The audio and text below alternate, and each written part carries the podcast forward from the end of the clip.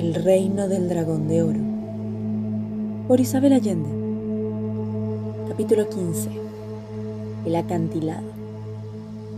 Tenzing decidió que debían comer algo y descansar antes de planear el descenso de las muchachas al valle. Dil Bahadur comentó que la harina y la manteca que tenían no alcanzaba para todos, pero ofreció sus escasas provisiones a Pema y las niñas, que no habían comido en muchas horas. Tenzing le ordenó hacer un fuego para hervir agua para el té y derretir la grasa de Jack. Apenas eso estuvo listo, el monje metió las manos entre los pliegues de su túnica, donde habitualmente llevaba su bolsa de mendigo, y empezó a sacar, como un mago, puñados de cereal, ajos, vegetales secos y otros alimentos para preparar la cena ante la sorpresa de los demás. Esto es como la multiplicación de los panes y los peces de Jesucristo que sale en el Nuevo Testamento, comentó Alexander maravillado. Mi maestro es muy santo. No es la primera vez que le veo hacer milagros, dijo el príncipe inclinándose con profundo respeto ante el lama. Tal vez tu maestro no es tan santo como rápido de manos, Dil Bahadur. En la cueva de los bandidos sobraban provisiones que no debían perderse, replicó el lama inclinándose también. Mi maestro las robó, exclamó el discípulo incrédulo. Digamos que tal vez tu maestro las tomó prestadas, dijo Tenzing. Los jóvenes intercambiaron una mirada de perplejidad y enseguida se echaron a reír. Esa explosión de alegría fue como abrir una válvula por donde escapó la tremenda ansiedad y el miedo en que habían vivido durante días. La risa se fue contagiando y pronto estaban todos en el suelo sacudidos por incontenibles carcajadas mientras el lama revolvía la olla con zampa y servía amablemente el té sin alterar para nada la serenidad de su rostro. Por fin los jóvenes se calmaron un poco, pero apenas el maestro les sirvió la austera cena, se doblaron de risa de nuevo. Tal vez cuando recuperen la cordura quieran escuchar mi plan, sugirió Tenzing sin perder la paciencia. El plan les cortó la risa en seco. Lo que sugería el lama era nada menos que bajar a las chicas por el acantilado. Se asomaron al borde y retrocedieron sin aliento. Eran más o menos ochenta metros de caída vertical.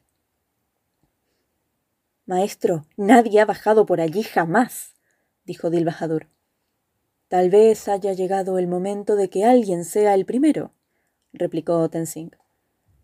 Las muchachas se echaron a llorar, menos Pema, que desde el principio había dado ejemplo de fortaleza a las demás, y Nadia, que decidió allí mismo que prefería morir en manos de los bandidos o helada de frío en un glaciar de las cumbres antes que bajar por ese precipicio. Tenzing explicó que, si usaban ese atajo, las muchachas podrían llegar a una aldea del valle y pedir socorro antes que cayera la noche.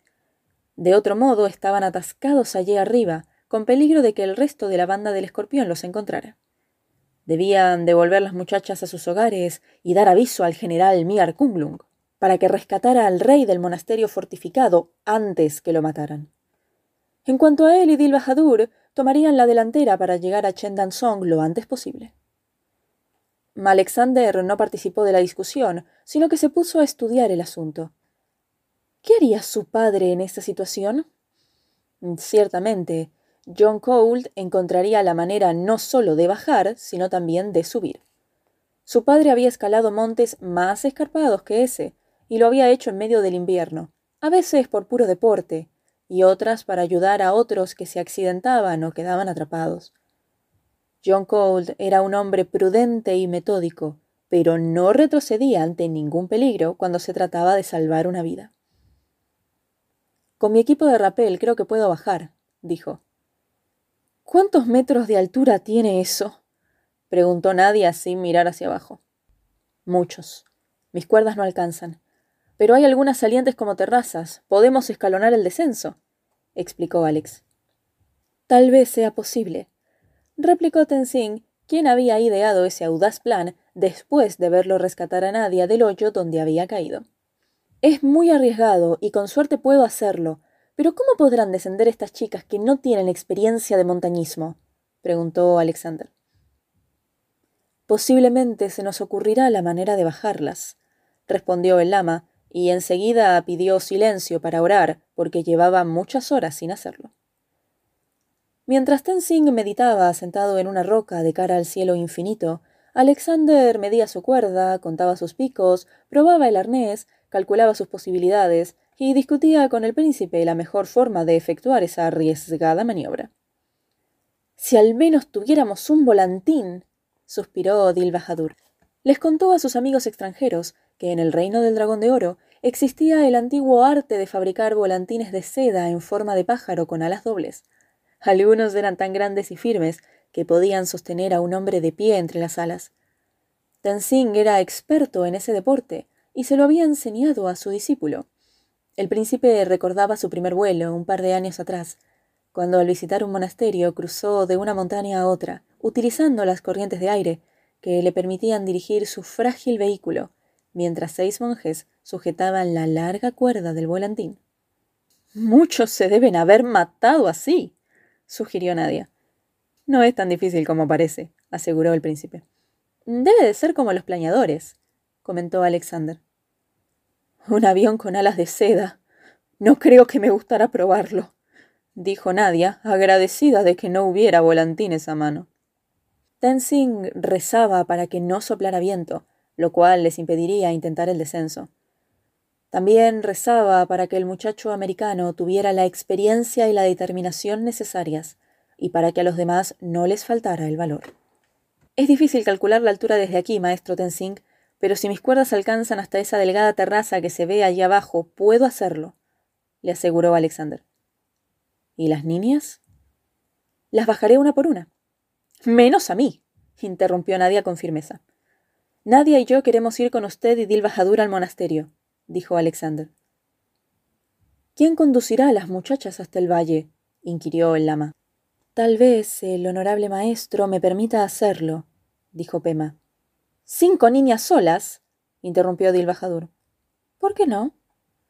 La decisión es tuya, de nadie más, Pema, dijo Tenzing mientras observaba complacido el aura dorada de la joven.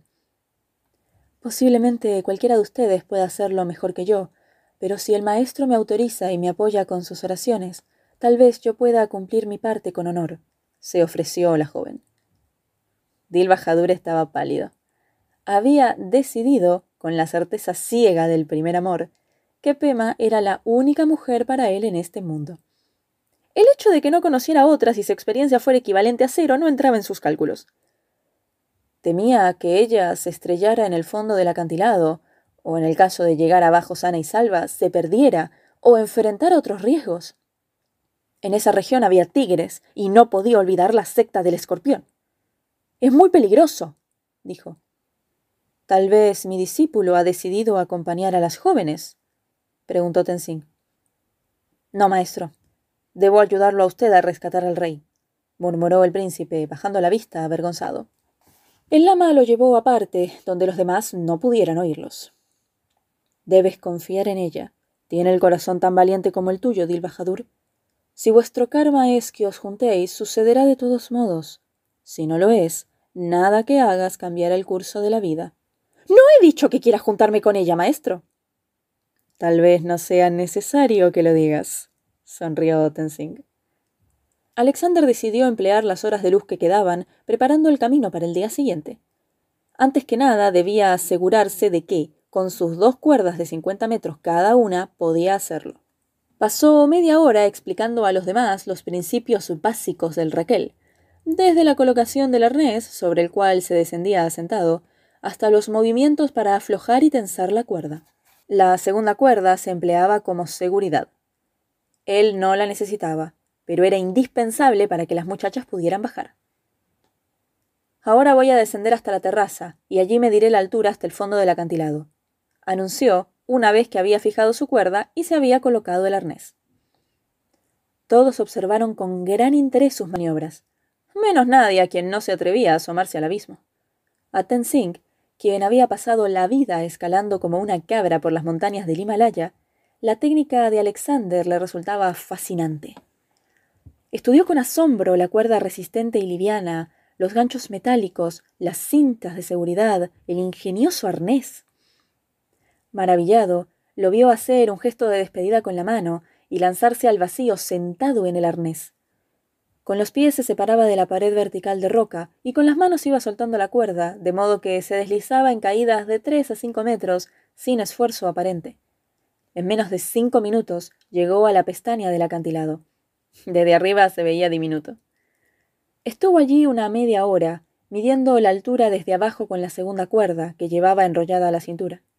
Luego trepó con mucho más esfuerzo del empleado al bajar, pero sin grandes dificultades. Arriba lo recibieron con aplausos y gritos de alegría. Se puede hacer, maestro Tenzin. La terraza es amplia y firme. Cabemos las cinco muchachas y yo. La cuerda alcanza hasta abajo y creo que puedo enseñarle a usar el arnés. Pero hay un problema, dijo Alexander. ¿Cuál?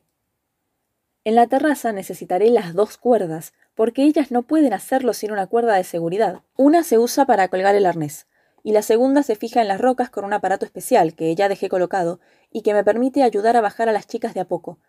Es una indispensable medida de seguridad, por si pierden el control de la primera cuerda o si por cualquier razón falla el sistema. Como no tienen experiencia, es imposible que lo hagan sin esa segunda cuerda. Entiendo, pero tenemos dos cuerdas. ¿Cuál es el problema? Las usaremos para llegar a la terraza. Luego, ustedes las soltarán para que yo las fije allí y descienda a las muchachas hasta el pie del acantilado. ¿Cómo voy a subir yo cuando las dos cuerdas estén en la terraza? No puedo escalar la pared vertical sin ayuda.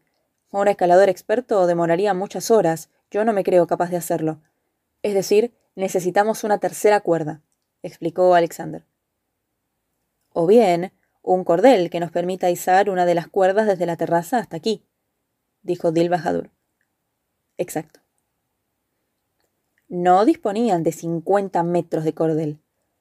La primera idea fue, por supuesto, cortar tiras finas de la ropa que llevaban, pero comprendieron que no podían quedar semidesnudos en ese clima, morirían de frío. Ninguna de las niñas llevaba algo más que un delgado sarón de seda y una chaquetilla. Tenzing pensó en los rollos de cordel de pelo de Jack que guardaban en su eremita, muy lejos de allí, pero no había tiempo de ir a buscarlos. Para entonces se había puesto el sol y el cielo empezaba a volverse color índigo. Es muy tarde. Tal vez ha llegado la hora de prepararnos para pasar la noche más o menos confortables. Mañana veremos qué solución se nos ocurre, dijo el lama. Ese cordel que necesitamos no tiene que ser muy firme, ¿verdad? preguntó Pema. No, pero debe ser largo. Lo usaremos solo para izar una de las cuerdas, replicó Alexander. Tal vez nosotras podamos hacerlo, sugirió ella. ¿Cómo? ¿Con qué? Todas tenemos el cabello largo. Podemos cortarlo y trenzarlo. Una expresión de absoluto asombro se fijó en todos los rostros. Las muchachas se llevaron las manos a la cabeza y acariciaron sus largas melenas que colgaban hasta la cintura. Nunca un par de tijeras tocaba la cabellera de una mujer del reino prohibido, porque se consideraba el mayor atributo de belleza y feminidad. Las solteras lo usaban suelto y se lo perfumaban con almizcle y jazmín. Las casadas lo usaban con aceite de almendras y lo trenzaban formando elaborados peinados que decoraban con palillos de plata, turquesa, zámbar y collares. Solo las monjas renunciaban a sus cabelleras y pasaban sus vidas con la cabeza rapada. Tal vez podemos sacar unas veinte trenzas delgadas de cada una. Multiplicado por cinco son cien trenzas. Digamos que cada una mida cincuenta centímetros. Tenemos cincuenta metros de pelo. Posiblemente yo pueda obtener unas veinticuatro de mi cabeza, así es que no sobraría, explicó Pema. Yo también tengo pelo, ofreció Nadia. Es muy corto, no creo que sirva, observó Pema. Una de las muchachas echó a llorar desconsoladamente. Cortarse el cabello era un sacrificio demasiado grande. No podían pedirle eso, dijo. Pema se sentó junto a ella y procedió a convencerla suavemente de que el cabello era menos importante que las vidas de todos ellos y la seguridad del rey. De todos modos, volvería a crecerle. Y mientras me crece, ¿cómo voy a mostrarme en público? sollozó la chica con inmenso orgullo, porque habrás contribuido a salvar a nuestro país de la secta del escorpión, replicó Pema. Mientras el príncipe y Alexander buscaban raíces y bosta seca de animales para encender una pequeña fogata que los mantuviera tibios durante la noche, Tenzing procedió a examinar a Nadia y ajustar sus vendas. Se mostró muy satisfecho. El hombro estaba todavía algo machucado, pero sano, y Nadia no sentía dolor. Pema usó el cortaplumas suizo de Alexander para cortarse el cabello. Dil Bajadur no pudo mirar. Estaba perturbado. Le parecía un acto demasiado íntimo, casi doloroso. A medida que caían los sedosos cabellos y aparecía el cuello largo y la nuca frágil de la joven, su belleza se transformaba, y Pema quedó parecida a un mozalbete. Ahora puedo mendigar como una monja. Se rió señalando la túnica del príncipe que llevaba puesta y su cabeza, donde se levantaban algunos mechones entre las peladuras. Las demás muchachas tomaron el cortaplumas y procedieron a raparse unas a otras.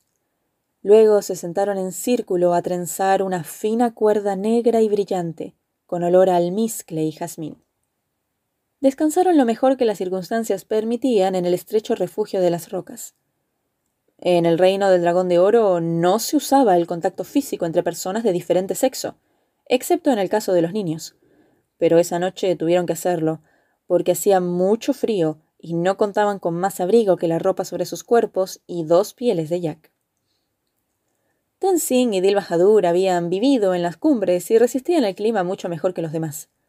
También estaban acostumbrados a pasar privaciones, así que se dieron las pieles y las porciones mayores de alimento a las muchachas. Alexander los imitó, aunque le sonaban las tripas de hambre, porque no quiso ser menos que los otros dos hombres. También repartió en minúsculos trocitos una barra de chocolate que encontró aplastada en el fondo de su mochila.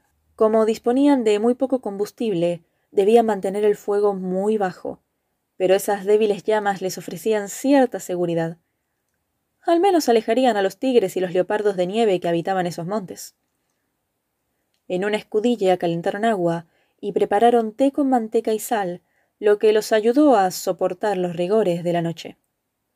Durmieron apelotonados como cachorros, dándose calor unos a otros, protegidos del viento por la grieta donde se hallaban.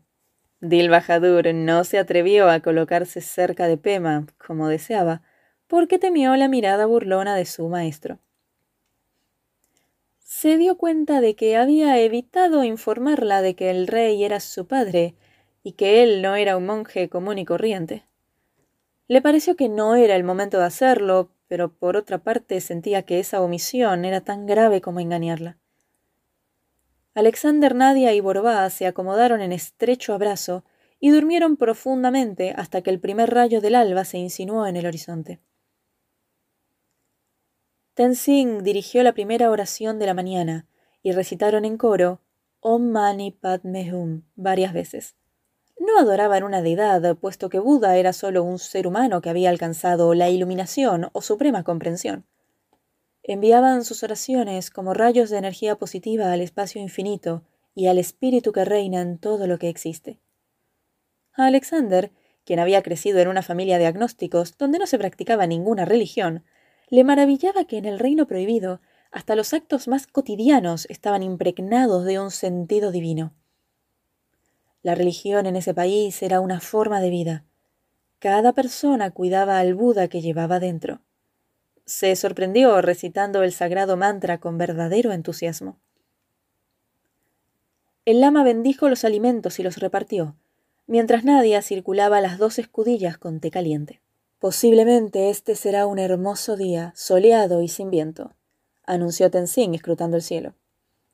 Tal vez, si el honorable maestro lo ordenase, Podríamos empezar lo antes posible, porque el camino hasta el valle será largo, sugirió Pema.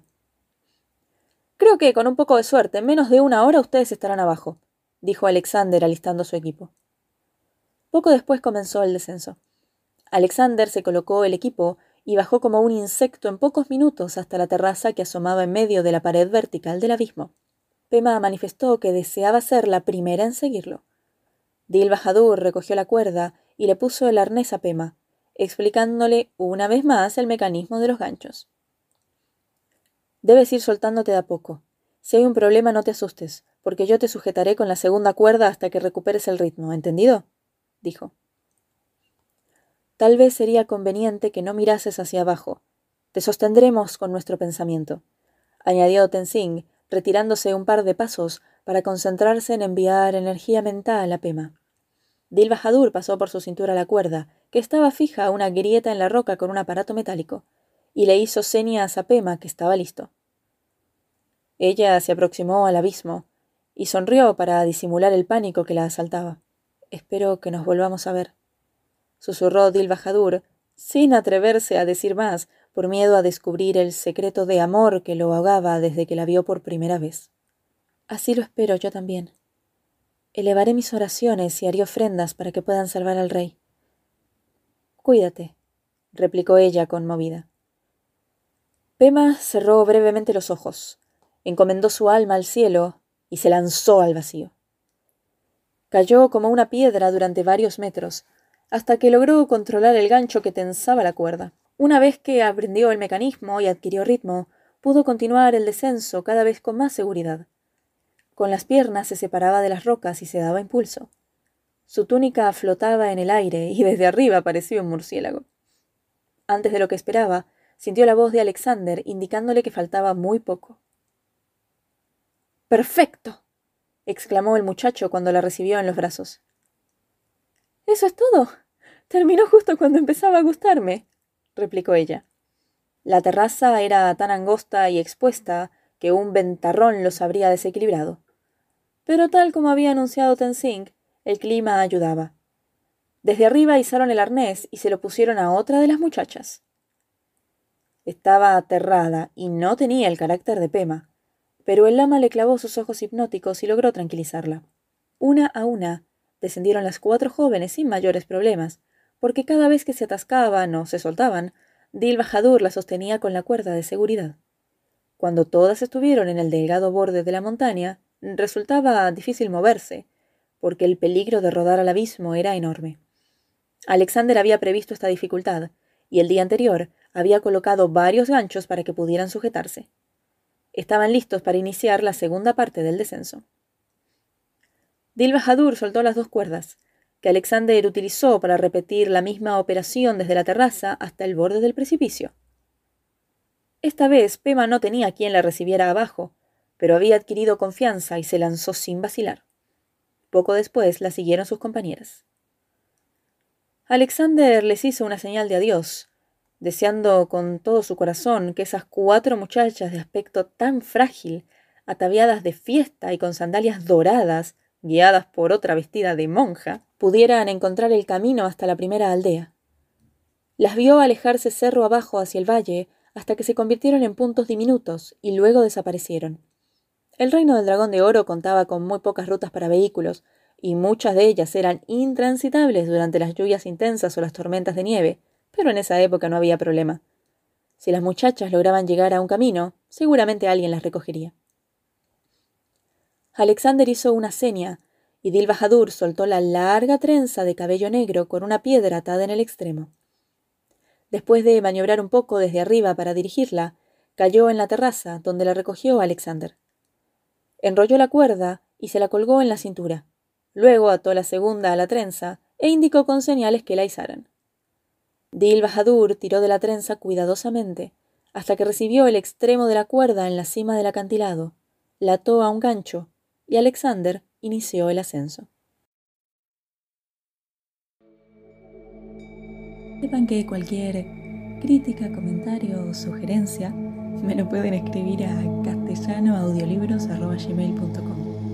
o si lo están escuchando en una plataforma que admite comentarios, por favor dejen su comentario ahí abajo. Me encantaría escuchar lo que opinan ustedes. Un saludo y hasta la próxima historia.